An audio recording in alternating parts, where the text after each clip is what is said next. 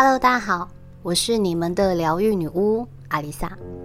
有没有听出女巫今天的声音很雀跃？女巫今天下午刚从垦丁度假回来了，很迫不及待的想跟大家分享一下这几天旅行的心得。因为东北季风的关系，不适合沙滩瑜伽，可能会吃沙吃到饱。每一次去垦丁，我都会想要挑战一些没试过的新事物。像上次我就挑战散弹射击，本来这次想要挑战骑马射箭，但是骑马我查了一下，好像只有牵着你绕市区或涉水走一圈，看起来没什么挑战性。射箭嘛，现在东北季风的关系，射一发大概也就被风吹歪了。所以我挑战了从来都没有想过的潜水，是潜水哦，不是浮潜。上一次下水应该是快十年前了。每次即使到垦丁，顶多踩踩沙滩，也不会想下水。我这个快两千度的大近视眼，隐形眼镜如果飘走，我就是一个盲人了。而且我也不会游泳，又有恐水症。年纪越大。越来越多不敢做的事情，以前云霄飞车跟大怒神我都可以做好几次，现在你要我做那个，我可能会直接下跪求饶。出发前两个月，我就开始查询潜水的资讯，经朋友介绍找到了一位潜水教练，也加了他的 line，询问过，如果不会游泳，也没有任何潜水经验，能不能尝试看看？教练也很有耐心的告诉我，什么都不用准备，准备好一颗愉快的心就好。多方确认之下，才确定了这一次的行程。就这样，我单枪匹马的去潜水了。当天一大早，我就抵达了潜水中心，跟我联络的教练开始很有耐心的跟我解说下水以后要注意的事情跟手势。例如，每下一公尺，他就会提醒你要做一次平衡耳压，或是面罩进水后该怎么做等等。因为一下水之后就没有办法说话了，有什么状况都只能靠手势来沟通。这位教练很专业，据我所知也是蛮知名的。大概因为之前在赖上也跟他聊了几次，觉得蛮有亲切感的。只可惜他那天有事情，没有办法带着我上课，是由另一位没联络过的教练带着的。因为无法带手机下水，又不想错过海底里的美景，所以我另外还加购了海底摄影。那天很幸运的那个时段只有我一个学员，所以他们两个一对二的带着我一起下水了。下水前。我们在岸边开始试着用呼吸管呼吸。天哪，这时候我就开始紧张了。用呼吸管呼吸，跟你在吸吸管的感觉完全不一样。大概是因为海面上跟海底下压力不同，所以每吸一口气都觉得好费力。慢慢的，我的呼吸变得急促，又很怕下水之后如果太频繁换气。氧气不够用怎么办？一方面我又担心水进入到面罩里，隐形眼镜飘走怎么办？虽然我是有多带几副备用的啦。总之下水前的练习，我就开始觉得有点恐慌、焦虑。当人一开始慌张，就会失去理智的判断力，甚至连那些手势，一下水我就忘光了。总之，练习时间一结束，教练就开始拎着我往水里潜去。但其实我当下也是硬着头皮下水，先下了水再说吧。哎，我这个是不好的示范。大家如果要去潜水，真的要确定自己都 OK 了再下水才安全哦。下水之后，的确耳朵会越来越不舒服。这时候就要不断的做耳压平衡，而我的面罩可能太松了，一直松开，让我得一边压着面罩，一边往下潜，一边调整耳压。这时候我们每个人都是哑巴，所以也没办法说出我当下哪里出了问题，只能尽量靠自己去解决那些问题。这时候的我紧张到眼睛都闭起来，教练还把我拉上海面说：“你一直闭眼睛，没办法欣赏到海景，也看不到我给你的指示啊。”也是哈，当人紧张，下意识的动作就是闭眼睛。他不讲，我还真没发现我眼睛都是闭上的哎。慢慢的，当我们越下越深，看到的景象越来越惊人，好多彩色的热带鱼、大海龟就在我眼前游来游去，我才开始意识到，哦，我现在在海底世界。我如果不好好珍惜眼前这美景，放松心情。放松每个关节与肌肉，我就错过这次体验的价值了。于是我一直在催眠自己，我那亚特兰提斯的灵魂，快点苏醒吧！说也真的很神奇，耳朵不痛了。人的构造真的好奇妙，每一公尺做的耳压平衡，可以让你进入到更深的海域。这就是我们人类的无限潜能啊！接着。肢体也没那么僵硬了，还可以对着镜头摆动作。我很认真的看着这辈子我从来没见过的景象。大自然的美丽永远都有我们值得探索的。我也终于能够理解，为什么有人只要潜水过一次就会上瘾，而且不会只有一次。当你打开了一个新的感官。看到了新的视野，旧有的思维就会重新被组合排列一次。很多时候不是你不可以，而是你从来没有相信过自己。以前我也从来不觉得自己可能可以克服对水的恐惧，克服对一下水之后可能会发生的突发事件的担心。所有可能产生的坏结果都是。自己想出来的，你越是这样想，结局往往会以最糟的那一面发展。这就是墨菲定律。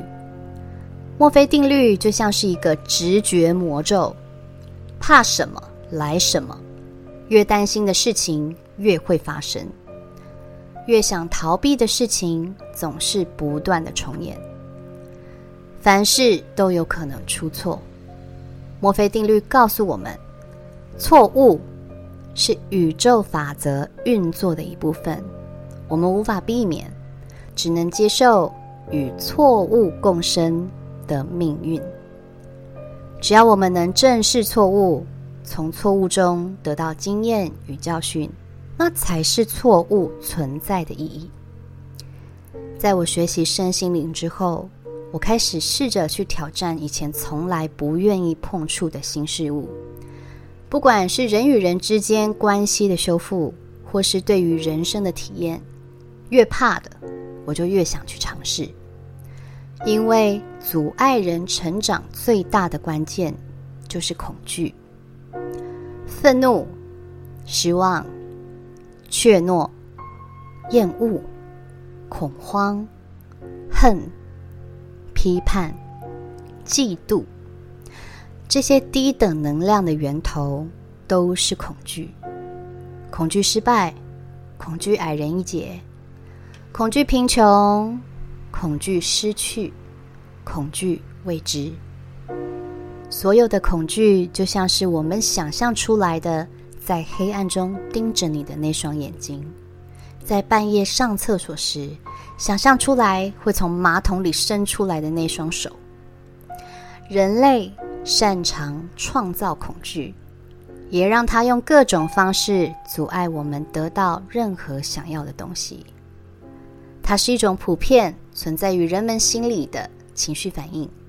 当你正面对决，它就会立刻消失；当你逃避它，它却能凌驾于你的理智之上，操控你的命运。当你面对恐惧，我们唯一能做的就是给自己正面的自我暗示。我们常常提到潜意识，冰山下的潜意识占了我们脑袋的九十 percent。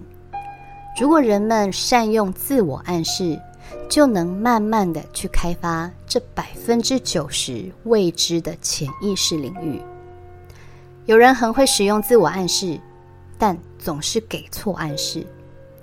例如，一早起床睡过头，没搭上车，当天就会告诉自己：“我今天怎么倒霉啊？今天一定不是个好日子。”那这一天日子肯定如你所愿的过得不是挺顺心的。或是当你一手端着热水，一手又在忙别的事。心里只要出现过一个“拜托不要让我打翻”的念头，刚好这时候你脑袋里闪过：“哎，现在几点了？”下意识的看着拿着热水那手的手表，热水就打翻了。嗯，这就是我曾经发生过的事。越担心的事情发生的几率就越高，因为我们过于专注于。这件事情可能会发生的结果，而分散了精神与注意力。十九世纪，英国知名的科学家法拉第，因为家里贫穷，没有钱读书，要去书店做书本定妆学徒，赚钱生活养家。法拉第最有兴趣的是科学，他大部分的科学知识都是自学的。他没有受过高等教育，只懂得使用最简单的代数，对其他高阶的数学，像是三角学，他都不懂。他在给科学家当助理的日子里，发现了电磁感应，也就是著名的法拉第定律。在他研究这些科学原理的背后，他并没有想要完成什么，纯粹就是因为他个人的好奇心。与想象力，法拉第在实验中创造出世界上第一个马达。然而，他并不知道，在百年后的今天，他的研究对这个世界贡献有多大。他曾经说过一句话：“拼命去取得成功，但不期望一定会成功，结果往往才会成功。”他甚至还说。其实我也没想到我会成功，这也代表了他所有的实验是为了想要满足自己的好奇心与创造力。他专注在过程，不专注于结果，这让他更能在过程中清楚的看见问题的本质，即使失败，也一次次的把自己拉回轨道上，最终才能创造成功。再者，他做这些实验，并没有想要出名或是成为一个出色的科学家。他将自己的内心放在平静之中，也就是平常心对待，这也才能发挥最大的潜能。